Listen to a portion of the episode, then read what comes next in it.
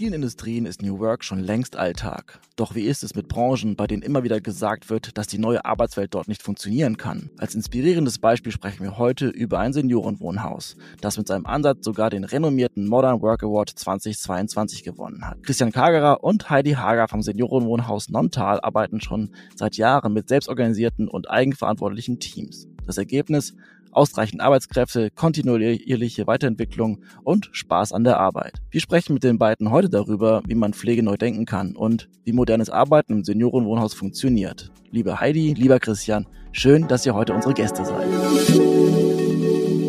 Hallöchen. Hallo. Hallo. Nicht so schüchtern. Nicht so schüchtern. okay, wir gehen direkt rein. Herr Christian möchte die erste Frage beantworten. Das ist ein bisschen wie eine Quizshow hier. Lieber Christian, wie hat denn vor fünf Jahren eure Reise in die Welt von New Work eigentlich angefangen? Was war eure Inspiration? Also grundsätzlich treibt uns ja immer der Gedanke oder die Sehnsucht nach etwas Besseren an. Probleme zu lösen und zwar menschengerecht zu lösen. Das ist so unser, unser, unser Ding. Und wir standen vor der Herausforderung, ein neues Haus zu beleben. Unser Haus wurde neu gebaut und auch ein neues Betreuungsmodell, nämlich das Hausgemeinschaftsmodell einzuführen und inspiriert und hat uns dabei das Buch von Frederic Laloux, Reinventing Organizations, mit seinen drei Durchbrüchen, äh, äh, Selbstführung, Ganzheit und der evolutionäre Sinn. Und wir haben uns bewusst äh, nicht äh, viele Organisationen angeschaut, sondern haben bewusst äh, mit unseren Mitarbeitern gemeinsam in zehn Arbeitsgruppen äh, unseren Weg äh, von New Work entwickelt. Äh, ja, und den wir seit drei Jahren ganz konkret im neuen Haus leben und fünf Jahre deshalb, weil wir uns ja zwei Jahre auf diese Umstellung vorbereitet haben. Viele unserer Zuhörer und Zuhörerinnen äh, kennen natürlich Frederic Laloux und äh, sein Buch. Wir haben auch sehr, sehr äh, oft darüber gesprochen. Für diejenigen, die es aber vielleicht noch nicht kennen und um mal zu schauen, wie man seine Ansätze in einem Seniorenwohnhaus quasi umsetzen kann. Das ist äh, natürlich ähm, was ganz Besonderes. Ähm, kannst du uns mal ein bisschen abholen, Christian? Wie genau und was macht ihr anders und mit wie vielen Mitarbeitern? Kurz zu unserem Haus. Unser Haus hat 96 Bewohnerinnen und wir haben circa 85 Mitarbeiterinnen und Mitarbeiter, also Köpfe, nicht Vollzeitäquivalent. Und äh, bei uns gibt es praktisch keine Hierarchie. Also Heidi und ich sind, weil das ja im Gesetz vorgesehen ist, es muss eine Hausleitung in Salzburg geben und eine Pflegedienstleitung, deshalb gibt es uns. Aber sonst gibt es keine Hierarchie. Wir haben die mittlere Führungsebene zum Beispiel Bereichsleitungen abgeschafft. Äh, wir haben umgestellt auf, auf kleine Teams. Äh, der Trend in der, in, der, in der Gesundheitsbranche war immer, größere Teams zu haben, damit Ausfälle besser kompensiert werden. Wir haben bewusst auf kleine Teams umgestellt, die sich selber führen können. Das sind so circa äh, acht bis neun bis zehn Personen maximal, die eng miteinander zusammenarbeiten, wo es keine Hierarchie zwischen den Berufsgruppen gibt, ob das jetzt eine Pflegeperson ist oder eine Person, die die Hauswirtschaft führt oder kocht. Äh, und das ist schon mal ein, ein wichtiger Punkt, weil damit entsteht Vertrautheit, damit entsteht äh, ein, ein, besseres Miteinander und mehr Verantwortung Verantwortungsgefühl. Wie ist das denn? Ähm, also es gibt ja kaum eine Branche, ähm, die vor so vielen Herausforderungen äh, steht wie die Pflegebranche tatsächlich. Ne? Auch jetzt, äh, wenn es um das Thema Fachkräftemangel etc. geht. Wie schafft ihr es denn, ähm, mit euren attraktiven Rahmenbedingungen die Menschen für diesen Beruf auch zu begeistern. Heidi, vielleicht kannst du da mal äh, drauf antworten, denn ihr habt eure Mitarbeiter und Mitarbeiterinnen und wollt da vieles anders machen, das ist super. Und wie schafft ihr es durch diese, äh, sage ich mal, modernere Arbeitskultur bei euch, ähm, den Beruf an sich noch attraktiver zu machen? Wir haben ja auch bei uns Schüler und Schülerinnen, die ins Pflegepraktikum kommen und ich erlebe immer auch ein Erstaunen, dass sie feststellen, dass sie sich schon aus Schüler sehr äh, viel einbringen können, dass sie ihre Ideen aussprechen können und auch, auch umsetzen können. Durch diese kleinen Teams ist es möglich, dass einfach äh, ja nicht so viele Hürden gibt, wenn ich eine, eine Idee umsetzen möchte oder wenn ich auch einmal was versuchen möchte. Ich muss nicht erst einen Antrag stellen an die Bereichsleitung, die muss dann bei der nächsten Besprechung das mit der nächsten Leitung und mit der nächsten Ebene besprechen sprechen. Es geht sehr rasch im kleinen Team und es gibt ja keine Vorgesetzten, die ich dahingehend fragen muss, aber es gibt klare Regeln, wie ich denn vorgehe, wenn ich etwas umsetzen möchte und an die, wenn ich diese Regeln äh, einhalte und die Betroffenen einbeziehe, dann kann es auch gute Lösungen geben. Das geht sehr rasch und dieser Erfolg, der vermittelt auch, dass man sieht, okay, hier kann ich mich einbringen, hier kann ich was bewegen und hier habe ich auch die Möglichkeit, mein mich als Ganzes einzubringen bringen. Also das äh, erstaunt Schüler und Praktikanten und wir bekommen immer wieder das Feedback, dass es somit auch ähm, motivierend ist, in so einer, in so einem System zu arbeiten. Bevor wir noch tiefer eintauchen in, wie das eigentlich im Alltag funktioniert, würde ich gerne wissen, wie habt ihr es geschafft, das einzubringen überhaupt? Man kann ja schlecht äh, zum Eigentümer des Unternehmens gehen und sagen, hey, ich habe ein Buch gelesen von einem holländischen Unternehmen, Birdsock oder sowas hieß das soll man sich auch mal probieren und wir machen das einfach. Wie war der Prozess dahin? Es war so, dass, dass wir dieses neue Haus geplant haben und, und eigentlich äh, war vorgesehen, ja, zwei Bereichsleitungen, wie das überall so ist und so weiter.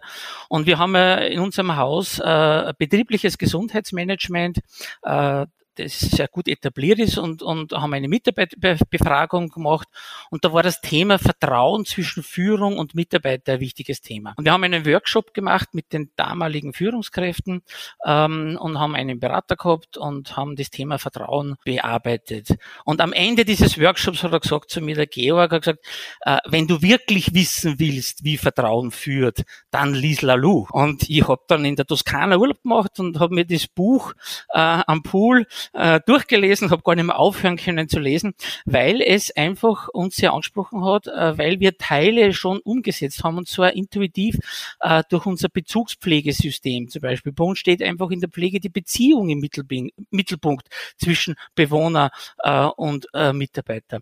Und ich bin dann äh, wieder in den Dienst gekommen und habe gesagt zu Heidi, du musst das Buch lesen. Es geht nicht anders. Und dann haben wir es gemeinsam äh, durchgeackert ähm, und sind dann zu der Entscheidung gekommen, wir wollen das unseren Mitarbeitern vorstellen, wollen unsere Kolleginnen befragen, wollt ihr das? Wollt ihr mit uns in diese Richtung gehen? Und die Mitarbeiter haben äh, mit großer Mehrheit gesagt, ja, das probieren wir das, das klingt irgendwie cool und das, das wollen wir machen. Und wir haben dann unseren Träger, wir sind ja Magistrat Salzburg, wir sind öffentlicher Träger, Sie haben recht, das ist, also das ist nicht ganz so einfach. Und haben dann äh, trotzdem aber die Zustimmung erhalten und dann sind wir losmarschiert. Zwischenzeitlich hat dann äh, unser Vorgesetzter, der jetzt schon in Pension ist, einmal kalte Füße bekommen und hat gesagt, vergesst das alles, äh, es ist vorbei, wir machen das wieder normal. Da habe ich so das Gefühl gehabt, da hat er Angst bekommen, es entgleitet. Er verliert die Kontrolle Rolle. Und dann haben wir, glaube ich, in einen sehr guten Prozess ihn wieder eingebunden, ihm das nochmal gut erklärt und dann haben wir wieder die Chance bekommen, es umzusetzen. Und, und jetzt ist es so, dass wir äh, von den Zahlen, Fluktuation, Krankenstände, Mitarbeiterzufriedenheit eigentlich der Benchmark sind und, und on top sind und, und, und jetzt sozusagen wir nicht mehr äh, sozusagen in Kritik stehen können, weil wir einfach das bewiesen haben, dass es funktioniert. Jetzt ist es sogar so, dass die anderen Häuser sagen, schauen, ja, wie macht ihr das und wie vielleicht stellen wir auch um in die Richtung. Also die Diskussion läuft derzeit. Das wollte ich gerade fragen. Das heißt, die Testphase gibt es nicht mehr. Das heißt, es ist etabliert, die anderen wollen das übernehmen und wir wollen jetzt auch von euch lernen, wie dieses moderne Konzept eigentlich funktioniert. Also die Testphase ist vorbei, es funktioniert. Wir haben ja vor kurzem aufgrund des Awards einen Artikel gehabt in einer lokalen Tageszeitung und haben derzeit viele Anfragen. Äh, ja, wie macht ihr das? Wie funktioniert das? Das interessiert uns. Das ist sehr spannend und auch im, im Unternehmen ist ein Diskussionsprozess in diese Richtung im Gange. Ja. Wo seid ihr denn gestartet, äh, Heidi? Vielleicht ähm, erzählst du mal, weil Pflege das hat ja nochmal einen richtigen Aufschwung bekommen, gerade auch in den letzten Jahren jetzt, ne, mit Corona. Und es war wirklich schlimm, was man da teilweise gelesen hat. Zu wenig Leute, äh, Unmengen an Überstunden, irgendwie sehr wenig Gehalt für das, was man tut, etc. Wenn wir jetzt darüber reden, was ihr alles verändert habt, und du hast es gerade gesagt, Christian, weniger Fluktuationen, die Mitarbeiter sind zufriedener. Wie sieht denn ein normaler, äh, sage ich mal, Pflegealltag aus, Heidi? Also wie muss man sich das vorstellen? Ist das wirklich ein äh, sehr großer Sprung, den ihr da gemacht habt zur Veränderung hin. Das heißt, für jeden ist es wirklich äh, sehr, sehr schwer, sich so zu verändern. Oder ähm, ist das etwas, was jeder schaffen kann, so wie ihr? Also wir hatten den großen Vorteil, dass wir ja bereits im alten Haus, bevor wir übersiedelt sind, die Bezugspflege schon implementiert hatten und es war schon ein, ein vertrautes System. Und der Umzug ins neue Haus wurde ja von den Mitarbeitern geplant.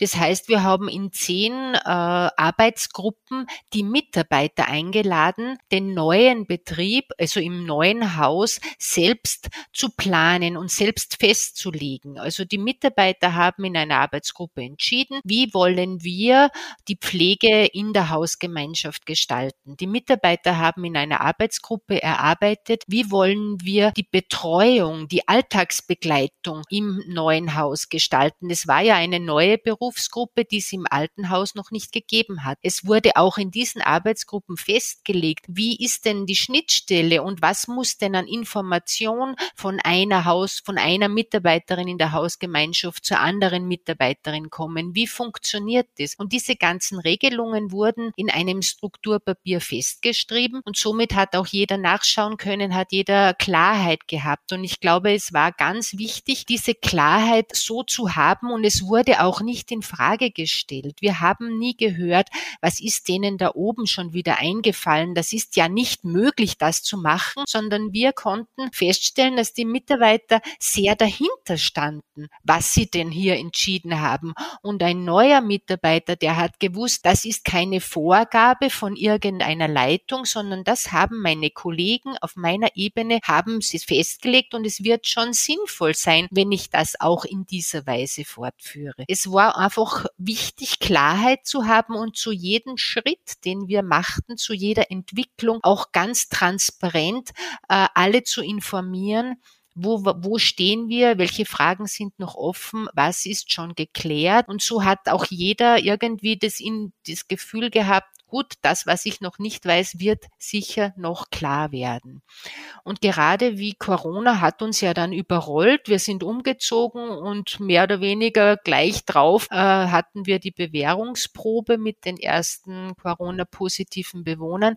Und da hat sich dieses System sehr bewährt, dass wir einfach ganz kurz, auf kurzen Wegen die Information schnell an den, an die Mitarbeiter bringen können und dass sie schnell auch nachfragen können und nicht lange Wege, das muss ich erst bei der nächsten Besprechung holen und, und, und. Das hat einfach bestätigt, dass diese kleinen Teams sich sehr bewähren. Was notwendig ist, es muss natürlich eine Veränderung im Bereich der Leitung geben, also von der Heidi und mir. Dieses Thema Vertrauen, das ich vorher schon gesagt habe, Vertrauen führt. Es braucht ein tiefes und ehrliches, aufrichtiges Vertrauen zu den Mitarbeiterinnen und Mitarbeitern. Es braucht also sozusagen das Thema Abgabe von Macht, weil die Entscheidungen treffen die Mitarbeiter. Und wir sind eher so die Hüter der Spielregeln Regeln, der Sinnmanager, aber nicht mehr die Entscheider. Und wir haben extrem internes, äh, interne Bürokratie abgebaut. Also das gibt's bei uns eigentlich nicht mehr. Bei uns gibt's keine internen Formulare, wo man, wenn man irgendwas braucht, 15 Zetteln ausfüllen muss. Das ist weg. Wir arbeiten auf Augenhöhe und wir sind dadurch relativ schnell, können schnell reagieren auf Situationen, sind agil. Äh, aber dieses Grundvertrauen zwischen uns und unseren Kolleginnen, ich sage ja eigentlich immer weniger Mitarbeiter, sondern es sind alles Kollegen von mir, dieses Grundvertrauen Vertrauen braucht, dass sich jeder einbringt und dass jeder sein Bestes gibt. Das ist, ich glaube, das ist einfach die Voraussetzung. Und eine gemeinsame Wertehaltung, die bei uns im Organisationskompass festgeschrieben ist.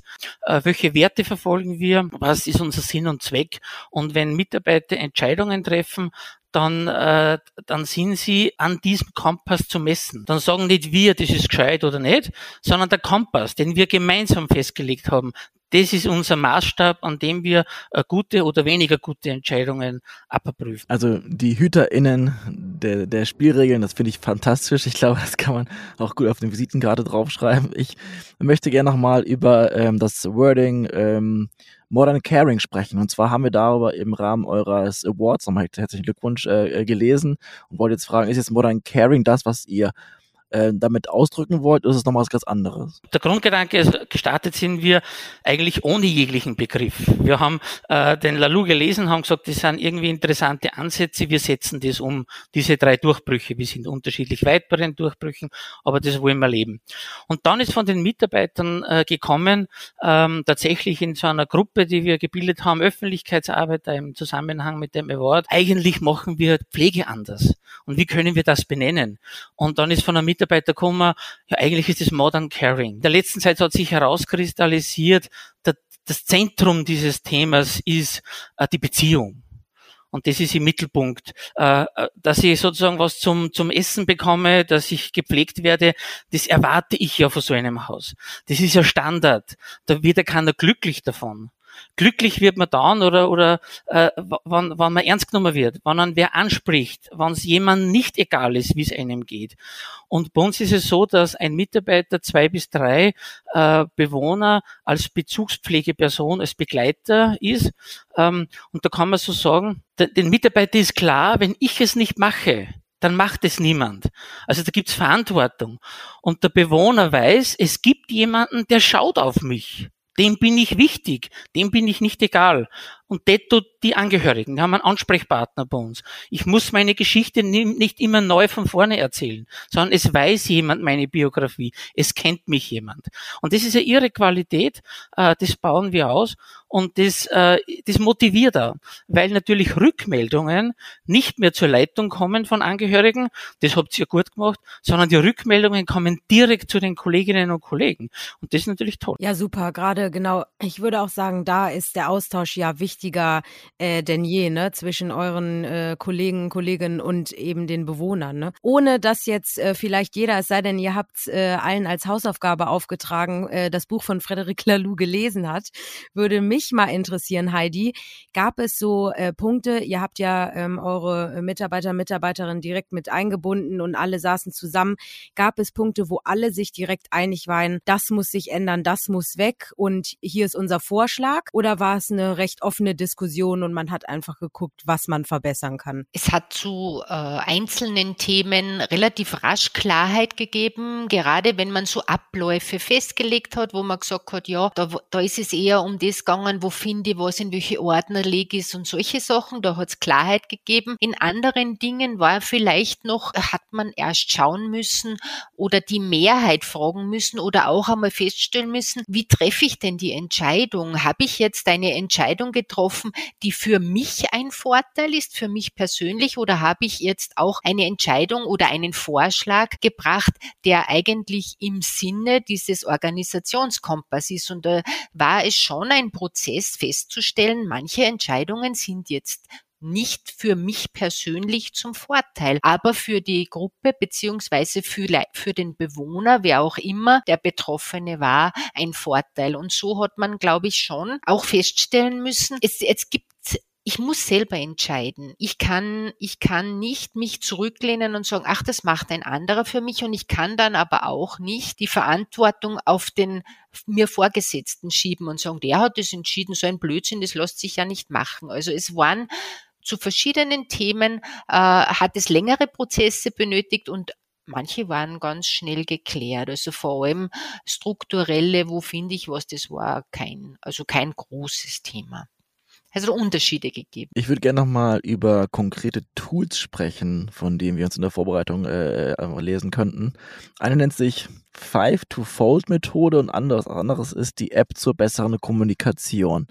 Wer von euch beiden kann dazu was erzählen? Also die Five-to-Fold-Methode ist, äh, wenn wir Entscheidungen treffen, dann gibt es nicht einfach eine demokratische Abstimmung, äh, sondern wir machen das mit der Five-to-Fold-Methode, kann man nachlesen im Internet, wo man mit fünf Fingern die volle Zustimmung signalisiert und je weniger Finger, desto weniger Zustimmung habe ich zu der Sache und mit der Faust signalisiere ich ein Veto. Das ist aber so, dass wenn man zum Beispiel eine Entscheidung trifft und dann äh, zwei, drei Kolleginnen nur mehr zwei Finger heben oder einen Finger, dann werden sie eingeladen, schwerwiegende Gründe, die sie offensichtlich haben, gegen diese Entscheidung vorzubringen und dann noch einmal die Diskussion zu starten. Und das Schöne daran ist, dass man dann vielleicht doch noch mehr auf eine bessere Entscheidung kommt. Gell?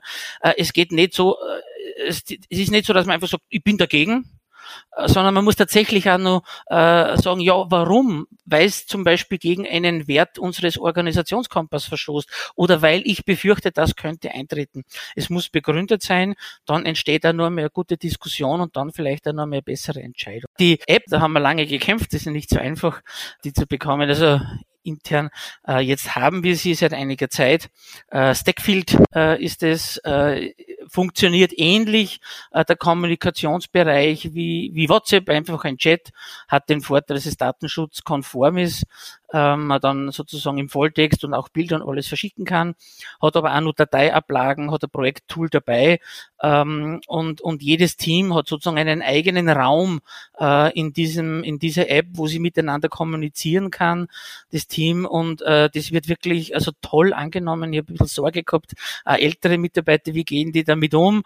Äh, sind vielleicht nicht so fit am Smartphone, aber es ist erstaunlich, alle nutzen diese App und da wird wirklich äh, diskutiert, ähm, Projekte abgewickelt, Entscheidungen und so weiter getroffen, Abstimmungen gemacht, äh, alles Mögliche. Heidi, das klingt jetzt alles so wundervoll, perfekt, schöne, heile Welt. Man fragt sich, warum machen das nicht alle anderen? Kannst du vielleicht erzählen, wo ihr auch jetzt noch nach fünf Jahren die eine oder andere Hürde habt? Ja, es ist schon so, dass es Hürden gibt und zwar Hürden auch in diesem, ich stelle mich um auf was Neues. Ich bin ja oft in dem alten System sehr vertraut, es macht sicher und plötzlich ist was Neues. Also sich dieses Einlassen auf das Neue, das führt manchmal schon auch zu Irritationen. Und ich merke auch, wenn neue Mitarbeiter kommen, wenn ich Gespräche führe mit einem neuen Mitarbeiter, dann kriegt er manchmal große Augen, wenn ich sage, ja, wenn es denn ein Thema gibt, ein Problem gibt, dann kann man das direkt mit dem Betroffenen besprechen. Da ist wichtig, dass ich dem das sage, möglichst unter vier Augen. Wenn das nicht gelingt, dann wird es natürlich Unterstützung geben, aber es ist schon so, dass ich das Thema ansprechen muss. Und das ist äh, sicher etwas, was wir alle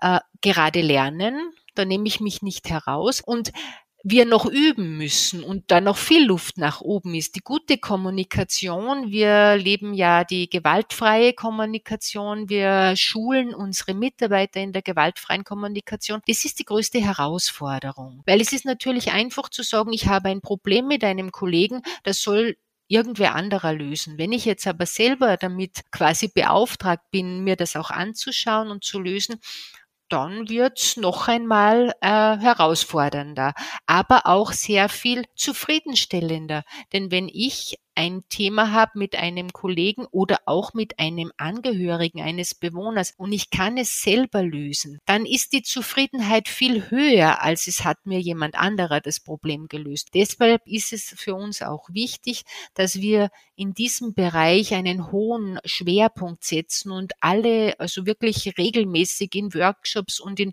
in, in Fortbildungen in diesen Bereich investieren. Also die gute Kommunikation ist eine wichtige Säule, eigentlich die wichtigste, ist aber auch die größte Herausforderung und nicht ganz einfach. Ja, liebe Heidi, sag doch noch ein, zwei Sätze zur gewaltfreien Kommunikation. Denn auch wenn wir ein New Work Podcast sind, wissen nicht alle genau, was es ist. Und es ist viel mehr als einfach nur nicht Schimpfworte in einem Dialog zu verwenden, richtig? Ja, das ist richtig.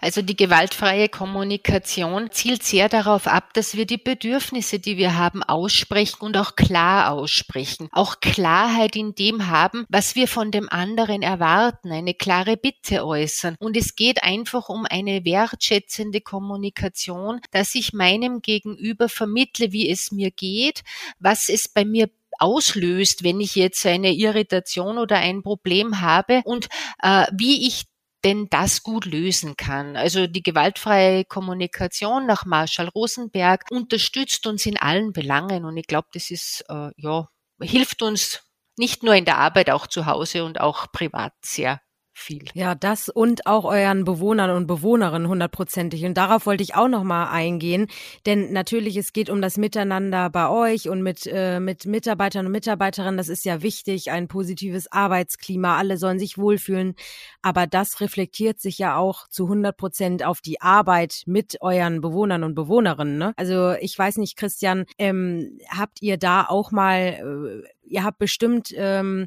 ihr habt bestimmt Bewohner und Bewohnerinnen, die schon seit Jahren bei euch sind. Ich kann mir kaum vorstellen, es sei denn, man ist total unzufrieden, dass man sein Seniorenwohnhaus äh, regelmäßig äh, wechselt. Ähm, sprecht ihr auch mal mit denen und äh, kriegen die das mit, dass ihr da ein paar Sachen anders macht? Also wir, wir sind da ganz offen. Wir sagen äh, den Bewohnern und Bewohnerinnen, was bei uns läuft und, und auch den Angehörigen. Wir haben auch eine Hauszeitung. Das ist auch witzig, zum Beispiel von Mitarbeitern initiiert. Also wir haben nicht einmal die Idee gehabt, sondern haben gesagt, hört hin, was braucht. Und dann sind drei Mitarbeiter gekommen und haben gesagt, es braucht eine Hauszeitung bei uns. Und dann haben sie es einfach gemacht. Und die ist total super angekommen und da posten wir natürlich auch Themen. Wir schicken diese Hauszeitung auch den Angehörigen und da erklären wir auch die äh, Themen drinnen, wie wir arbeiten ähm, und so weiter. Und ähm, äh, New Work ist ja kein, wir sind nicht sozialromantisch unterwegs. Also, dass wir alle lieb haben und alles soll gut gehen und sonst irgendwas. Äh, der Sinn und Zweck ist, dass wir eine gute Betreuung leisten und dass es den Menschen im Haus gut geht. Den Menschen, allen Bewohnern, Mitarbeitern, Angehörigen, Partnern, wer immer bei uns ist. Und das muss Auswirkungen auf alle haben. Das ist kein Selbstzweck. Äh, das ist mir wichtig. Und vielleicht zur vorherigen Frage ist mir auch wichtig. Ähm, äh, wir sind keine Insel der Seligen. Also wir haben unsere Probleme, selbstverständlich. Ähm, nur lösen wir sie vielleicht ein Stück weit anders. Und die Heidi und ich, wir verstehen uns eher äh, sozusagen dann nicht als Schiedsrichter, sondern als Coach äh, wann Mitarbeiter vielleicht ein Problem nicht miteinander lösen können. Also ähm, zum Sinnstifter oder Sinnmanager und, und, und Hüter der Spielregeln kommt da noch dazu so äh, äh, Coach-Funktion und wir sehen uns auch als, äh, als Befähiger. Also Mitarbeiter zu unterstützen und Kolleginnen unterstützen, äh, damit sie sich weiterentwickeln, sei es jetzt in der GfK oder sonst wo. Und äh, es ist uns auch klar, dass man in einigen Stunden äh, nicht GfK erlernen kann. Es geht ja da auch um eine Haltung äh, bei der GfK und nicht nur um eine Technik der vier Schritte. Äh, diese Haltung äh, möchten wir vermitteln und eine Kollegin hat äh, zu mir gesagt, und das hat mir besonders gut gefallen, ähm, ich weiß jetzt nicht, wie das genau immer funktioniert, aber zumindest denke ich, bevor ich etwas sage, mehr nach, ob es gescheit ist, was ich sage. Und wenn wir das erreicht haben, dann haben wir schon so viel gewonnen, wenn man nicht aus der Hüfte schießt und aus der Emotion heraus antwortet, sondern wenn man einfach noch einmal durchschnauft und nachdenkt und sagt, ist das jetzt gescheit oder sage ich es anders? Genial, Christian. Ich sehe schon Lisa, wie sie Notizen macht, äh, welche Ja, Stellen so wirklich. extrem zitierfähig gewesen sind. Ich kenne sie ja schon ein Du bisschen. kennst mich einfach. Meine letzte Frage ist, weil die Zeit auch schon fast rum ist, ähm, ganz einfach. Zu Beginn habt ihr gesagt, ihr habt das Mittelmanagement abgeschafft. Was ist mit den Menschen passiert? Also die können ja nicht in die Pflege gehen selber. Äh, wo sind die jetzt? Wo habt ihr die hingebracht? Also wir sind ja als Magistrat Salzburg ein sehr sozialer Dienstgeber äh, und haben insgesamt schon sehr, sage ich mal, äh, äh, gute Arbeitsbedingungen mit vielen Vorteilen. Ähm, und äh, es ist bei uns so, wenn Umstrukturierungen passieren, möchten wir nicht, dass es Verlierer gibt. Es, es gibt bei uns keine Kündigungen aufgrund von Umstrukturierungen. Äh, zu dem stehen wir. Äh, und wir haben mit diesen Personen gesprochen und wir haben auch Glück gehabt. Äh, eine Mitarbeiterin war kurz vor der Pension, ist in Altersteilzeit gegangen und hat für die äh, zwei Jahre im neuen Haus eine spezielle Funktion erhalten, äh, die wir gut brauchen haben können in der Übergangsphase. Eine Mitarbeiterin hat sie in die Babypause verabschiedet und eine Mitarbeiterin wollte auf Weltreise gehen. Und somit hat sie das geklärt und eine andere Mitarbeiterin, die haben auch noch zwei Jahre mitgenommen in einer Spezialfunktion, die ist dann auch in Pension gegangen. Also wir haben es geschafft, wirklich, und das war wirklich unser Wille, für alle miteinander eine Position äh, äh, äh, zu finden, äh, wo man äh, gut arbeiten kann, wo man sich gut einbringen kann und wo niemand am Ende als Verlierer dasteht. Und das haben wir geschafft. Also äh, genau wie Alex meinte, ich habe mir hier ein, eine Notiz zur Stelle nach der anderen gemacht, weil es ist wirklich toll, äh, was ihr zwei da hinbekommen habt. Und äh, Chapeau, Heidi und Christian. Wir hoffen, äh, hoffen, hoffen, hoffen. Ich werde auf jeden Fall meiner Oma, äh, diese, sie ist nicht in einem Seniorenwohnhaus, Gott sei Dank. Ähm, sie kriegt das alles so noch hin. Aber ich schicke ihr die Folge auf jeden Fall. Sie hat schon ein iPhone, dann erkläre ich ihr, wie man Spotify benutzt. Und dann soll sie das schön überall rumschicken. Ähm, damit sich alle äh, von euch das abschauen können. Also vielen Dank, liebe Heidi äh, und lieber Christian. Äh, Grüße nach Salzburg. Sag mal dann Grüzi oder ne? Nee, wir sind nicht in der Schweiz. In der Schweiz. Nee, Grüzi, ich dachte, das wäre Österreich auch. Was ist, was sagt man da noch? Und sagt man Pfiate. Ah, Pferde. Okay, Pferde nach Salzburg. Macht's gut und vielen Dank, ihr zwei. Viert euch. Vielen, vielen Dank. Danke an euch.